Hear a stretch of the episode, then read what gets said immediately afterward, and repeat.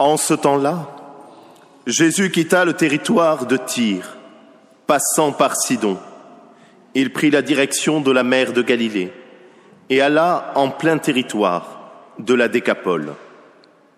Des gens lui amènent un sourd qui avait aussi de la difficulté à parler et supplie Jésus de poser la main sur lui. Jésus l'amena à l'écart, loin de la foule, lui mit les doigts dans les oreilles et avec sa salive lui toucha la langue. Puis, les yeux levés au ciel, il soupira et lui dit, Ephata, c'est-à-dire ouvre-toi. Ses oreilles s'ouvrirent, sa langue se délia et il parlait correctement. Alors Jésus leur ordonna de n'en rien dire à personne, mais plus il leur donnait cet ordre, plus ceux-ci le proclamaient. Extrêmement frappé, il disait, Il a bien fait toutes choses, il fait entendre les sourds et parler les muets. Vous avez bien entendu dans ce texte d'Isaïe ces mots extraordinaires. Voici votre Dieu, c'est la vengeance qui vient, la revanche de Dieu. Mais la ligne d'après, il vient lui-même et va vous sauver. Ah, le démon croyez-vous posséder? Ah, le mal vous avez enfermé dans la mort. Eh bien, moi, je vais vous sauver. Vous allez voir de quel bois je me chauffe. Voici la vengeance de Dieu, voici la revanche de la puissance du Seigneur. Sa puissance, sa revanche, c'est sa miséricorde, son amour infini. Est-ce qu'on est bien conscient de ça? La revanche de Dieu, la revanche contre qui? La revanche contre le démon, la revanche contre le mal, la revanche contre la mort. La vengeance de Dieu. Vous savez, c'est comme une mère qui est tellement folle de détresse parce que ses enfants sont perdus parce que ces enfants sont, sont noyés dans la drogue ou dans, ou ce monde. Et la mère voudrait se venger. Alors il y a la manière humaine de se venger, qui ajoute de la violence à la violence, qui multiplie la violence. On se répond au mal par le mal. Et c'est un cycle infernal qui n'en finit pas. Il y a la manière divine de se venger et c'est celle que Jésus veut nous apprendre. La vengeance par l'amour, la vengeance par la miséricorde. Vous avez fait le mal, vous en êtes mort, eh bien je vous aimerai encore plus. Une femme n'est pas fidèle à son mari. Le mari peut se venger par la violence, peut-être seulement la violence des mots, mais quelquefois plus. Ou bien le mari peut l'aimer encore plus parce qu'il faut la reconquérir, il faut l'attirer de nouveau. L'amour est irrésistible, mais l'amour n'agit jamais par la contrainte, l'amour agit par l'attirance. L'attirance de Jésus est la plus forte. Quand je serai élevé de terre, j'attirerai à moi tous les hommes. La vengeance de Dieu, on la verra sur la croix il mourra. Il meurt, d'amour. Sa mort n'est pas une mort subie. On l'a dit et redit ici. Maintenant, j'espère que tout le monde le sait absolument par cœur. Jésus n'est pas mort parce qu'on l'a tué. Jésus meurt parce qu'il donne sa vie. Pour la première fois dans l'histoire de l'humanité, un homme meurt non pas parce que la mort lui tombe dessus, mais parce qu'il donne sa vie. Alors le monde sera sauvé. Et désormais, avec lui, nous pouvons nous-mêmes donner notre vie. Le désastre du péché, eh bien, c'est exactement ce que décrit Saint Jacques dans son épître. Les hommes se divisent entre eux, se divisent entre eux par des jalousies, par des vanités, parce qu'on fait attention aux personnes, parce qu'on privilégie les uns et on, écarte les autres. Je reviens, comme chaque fois d'ailleurs, bouleversé de ce voyage à Ouagadougou, Burkina Faso. Je prends conscience, et puis je lisais ces jours-ci l'histoire tellement bouleversante de la petite Joséphine Bakita. Vous savez, cette africaine soudanaise qui a été esclave pendant des années. Je prenais conscience davantage de cette violence du monde, cette violence où, où il y a des riches qui se pavanent et des riches qui se, qui, se grattent le ventre en disant qu'est-ce qu'on est bien entre nous. Et puis il y a des pauvres, tellement pauvres. C'est, c'est, c'est vraiment, c'est vraiment, il faut en prendre conscience. C'est pas la peine d'aller jusqu'en Afrique. Ici, chez nous, la violence est présente partout. La violence sous la forme habituelle de la violence, mais la, violence verbale, la, la, violence qui rejette les uns et les autres, la, la, violence qui blesse les petits, la violence qui et ça et ça et on en est aujourd'hui euh, effrayé, mais ça jusqu'au cœur de l'Église, jusqu'à la tête de l'Église. Bon, vous savez bien, je dis ça tout le temps. Ceux qui s'étonnent et ceux qui se scandalisent de voir du mal dans l'Église et du péché dans l'Église, je les invite à visiter la blanchisserie. Il faut y aller régulièrement. Il faut aller à la blanchisserie au moins une fois par semaine. Personne ne s'étonne dans la blanchisserie de trouver du linge sale et du, linge propre mélangé. Je juge la qualité de la blanchisserie à la qualité du linge qui sort, non pas la qualité du linge qui entre. L'Église, elle est faite pour faire des saints. Je juge l'Église à la qualité des saints qui sortent, et il y en a aujourd'hui de grands. Mais dans l'Église, c'est comme dans la blanchisserie, il y a des pécheurs et des saints qui sont mélangés, et il y a des pécheurs qui sont en cours de sanctification. Et le péché, vous savez, quelquefois c'est comme du linge, il y a des, des fameuses taches, hein. des taches terribles. Et c'est la vie du monde c'est la vie du péché. Elle est encore plus scandaleuse que quand c'est dans l'Église, mais c'est la vie du monde. Qu'est-ce qu'il faut faire? Il faut prendre conscience d'abord de cette réalité, prendre conscience du péché. Et ce qui est étonnant dans ce miracle opéré par Jésus, c'est que quand il veut guérir le sourd, il commence par mettre ses doigts dans ses oreilles, comme s'il voulait les boucher. Parce qu'il faut que on entende au fond de soi ce qui vient de Dieu. La première manière d'entendre, c'est d'entendre au-dedans de soi. Il y a une quantité de nos contemporains, pour pas dire la plus grande majeure, la majeure partie de nos contemporains, qui ne savent pas que la vie intérieure existe. Ils ne savent pas qu'il existe une vie qui est intérieure. Et comme dirait le petit Saint Placide dans ce livre admirable de Mère Geneviève Gallois, qui était autrefois une, une religieuse bénédictine magnifique, elle avait cette phrase formidable.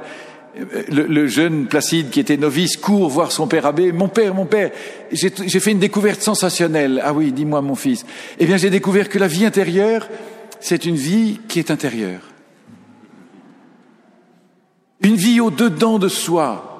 Et Jésus bouche les oreilles pour qu'on aille au fond de soi. Qu'est-ce qui se passe au fond de toi?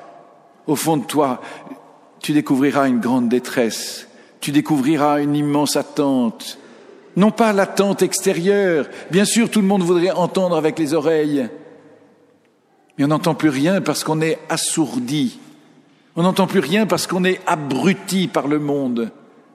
On est abruti par Internet, on est abruti par les infos, on est abruti par les bavardages, par les ragots et les potins. On est abruti par ces conversations qui sont des conversations qui, sèment la mort. Alors on finit par mourir à petit feu. J'étais terrifié, terrifié de voir désormais, même dans la brousse, même dans des villages pauvres, pauvres, des jeunes Africains avec des écouteurs sur les oreilles. On a envie de pleurer. On a envie de pleurer. Que ce soit dans le métro, on est tellement habitué, on n'y fait plus attention. Mais au fait, c'est terrible. Ce sont des gens qui n'entendent plus rien. Je ne peux plus entendre mon voisin, je ne peux plus entendre le cri du monde, je ne peux plus rien entendre. Seigneur, viens mettre les doigts dans mes oreilles pour que je puisse rentrer en moi-même. C'était, à vrai dire, le but des vacances. J'espère que pendant les vacances, nous sommes un peu rentrés en nous-mêmes. Vous rappelez l'enfant prodigue, quand il était affamé, qui voulait même manger de ce qu'on donnait au porc, mais que personne lui en donnait? Alors, rentrant en lui-même, il se dit, chez mon père, tout le monde mangeait, même le dernier des salariés. Il est rentré chez son père non pas parce qu'il avait pris conscience du péché, ça il en prendra conscience quand le père l'embrasse. Il est rentré chez son père parce qu'il crevait de faim. Le drame de notre monde, et notre drame souvent, c'est que nous crevons de faim, mais nous ne savons pas de quoi nous avons faim. Eh bien, nous avons faim de Dieu, nous avons faim d'amour, nous avons faim de, de la parole de Dieu. Seigneur, viens guérir ma surdité. Et quand il guérit le mutisme, Jésus met de la salive sur la langue de celui qui ne peut pas parler. comme s'il voulait mettre sa propre parole dans sa bouche, comme s'il voulait mettre sa salive dans la bouche de celui qui ne peut pas parler. C'est vrai, la seule parole qui édifie, la seule parole qui fait vivre, c'est cette parole d'amour, la parole de Dieu. Dieu est amour. C'est cette parole qui fait exister. Dieu dit et cela existe. C'est la parole d'amour qui donne la vie. Moi, je n'ai si souvent que des paroles de mort, des paroles au minimum banales. Je disais pendant cette retraite que je prêche, que je prêchais, si on enlevait déjà toutes les paroles qui ne servent à rien. Bon, les paroles qui font du mal, ça c'est déjà une bonne tranche. Mais même les paroles qui ne servent à rien, les paroles qui encombrent, les paroles qui ne font que du bruit, je vous assure qu'on vivrait en silence. On vivrait en silence et les paroles qu'on dirait seraient vraiment des paroles choisies, des paroles qui viendraient du cœur, des paroles qui donneraient la vie. Alors Jésus lève les yeux au ciel et soupire. Le grand drame du péché, c'est que nous avons été coupés de Dieu. Notre orgueil, mais c'est notre expérience à nous, c'est pas seulement celle de nos premiers parents, c'est notre expérience quotidienne. Chaque fois que nous sommes dans le péché, et la racine de tout péché est dans l'orgueil, cette espèce de rage de vouloir être indépendant, de vouloir faire notre vie par nous-mêmes. Chaque fois que nous sommes dans le péché, nous avons coupé cette verticale, nous avons coupé ce lien qui nous relie à Dieu. Le monde sans Dieu Savons bien, le monde sans Dieu est voué à la loi du plus fort. Le monde sans Dieu est voué à la mondanité. Le monde sans Dieu est voué aux préférences et, au laisser pour compte. Jésus lève les yeux au ciel. Nous redirons cette parole tout à l'heure au cœur de l'Eucharistie. Alors levant les yeux au ciel, il rendit grâce il y a ce soupir de Jésus. Le soupir de Jésus, ce sera le même mot employé pour, par Saint Paul, par exemple, quand il dit L'Esprit Saint vient à notre secours parce que nous ne savons pas prier comme il faut. L'Esprit Saint vient au-dedans de nous et s'exprime par des gémissements ineffables, par des soupirs ineffables, cette espèce d'immense supplication, d'immense attente. Viens, viens Seigneur, viens donner la vie à ce qui est mort. Ce soupir, au fond, c'est le soupir de Jésus. Jésus sur la croix pousse son dernier soupir. Il remit l'esprit, il remit le souffle. Quand on remet le souffle, c'est qu'on remet le dernier soupir. Le souffle de Dieu, le souffle de Jésus, c'est son esprit, c'est sa vie. Il donne la vie au Père, il donne sa vie. Père, entre tes mains, je remets mon esprit. Père, entre tes mains, je remets ce souffle de vie. Donne-le à celui qui est mort. Donne-le à celui que je vais faire vivre. Alors, ayant levé les yeux au ciel et poussé ce soupir d'amour, d'amour et de supplication, Jésus dit, Ephata, ouvre-toi. Ouvre-toi à la vie nouvelle Ouvre-toi à la vie que moi je viens te donner. C'est étonnant parce que ce miracle, il est fait en terre païenne, dans la décapole. Dans l'évangile, un peu plus loin, on verra un miracle que Jésus accomplira, la vue redonnée à l'aveugle. Ce miracle sera accompli chez les Juifs. Mais ici, c'est comme si Jésus voulait accomplir ce miracle en terre païenne, cette terre qui ne connaît pas Dieu, cette terre qui ne connaît pas l'amour de Dieu. Et voyez l'effet immédiat de ce miracle. Il suffit que Jésus dise, surtout n'en parle pas pour que tout le monde en parle. Et ils vont proclamer les merveilles dont ils ont été les témoins. Le proclamer, ce même proclamer que Jésus dira, allez maintenant dans toutes les nations proclamer, mais ça il le dira après la résurrection. Pour le moment, il faut faire monter cette immense attente pour le moment, il faut accueillir la vie que Dieu donne. Et quand nous recevrons cet esprit de Pentecôte, alors nous irons proclamer dans toutes les nations, nous irons faire des disciples, nous irons les baptiser, les plonger dans l'amour dans lequel nous-mêmes nous avons été plongés. C'est beau, ce dimanche de rentrée, d'avoir cet évangile et les trois textes qui sont en belle coïncidence, et puis en même temps de baptiser deux petits-enfants. Nous allons les baptiser maintenant, Madeleine et Alban. Et nous allons refaire sur eux ces gestes de Jésus. Ouvre-toi, Ephata. Nous allons transmettre ce souffle de Dieu, ce souffle de vie, pour que ces enfants s'ouvrent à la vie. Ils sont entrés dans cette église vivant d'une vie mortelle, et ils sortiront de cette église vivant d'une vie immortelle. Mais quel, quel miracle incroyable! Ces enfants vont réellement, en toute vérité, mourir à leur vie mortelle quand je vais les plonger dans l'eau du, du, baptême. Et quand elles vont remonter de l'eau, elles seront vivantes de cette vie nouvelle, la vie de Jésus. Elles vont en vérité aujourd'hui mourir et ressusciter. En vérité, aujourd'hui, Jésus donne sa vie pour elles. Il est mort pour elles. Il meurt aujourd'hui pour elles. Et nous célébrons l'Eucharistie pour vivre en vérité et au présent ce sacrifice de Jésus, ce sacrifice d'amour. Alors tous ensemble, nous pourrons chanter, dire par lui, avec lui, en lui, à toi, Dieu Père, tout honneur et toute gloire pour les siècles. Et nous pourrons dire et chanter cette prière que le Seigneur lui-même nous a enseignée, cette prière des enfants de Dieu. En rendant grâce au Seigneur pour ses merveilles, en rendant grâce au Seigneur pour cette année qui s'ouvre, nous tournons nos regards vers la Vierge Marie. C'était son anniversaire hier. Vous avez pensé à lui faire un cadeau? Vous avez fait un gros gâteau hier avec plein de bougies, 2000 bougies à peu près. Hein. On compte plus tout à fait quand on en est là. Est-ce que vous avez sérieusement pensé à faire un cadeau d'anniversaire à la Sainte Vierge? C'est pas trop tard. Si vous ne l'avez pas fait, faites-le aujourd'hui.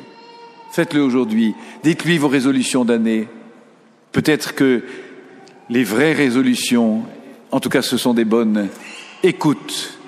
Écoute la voix du Seigneur qui parle à ton cœur et parle, mais pour dire du bien.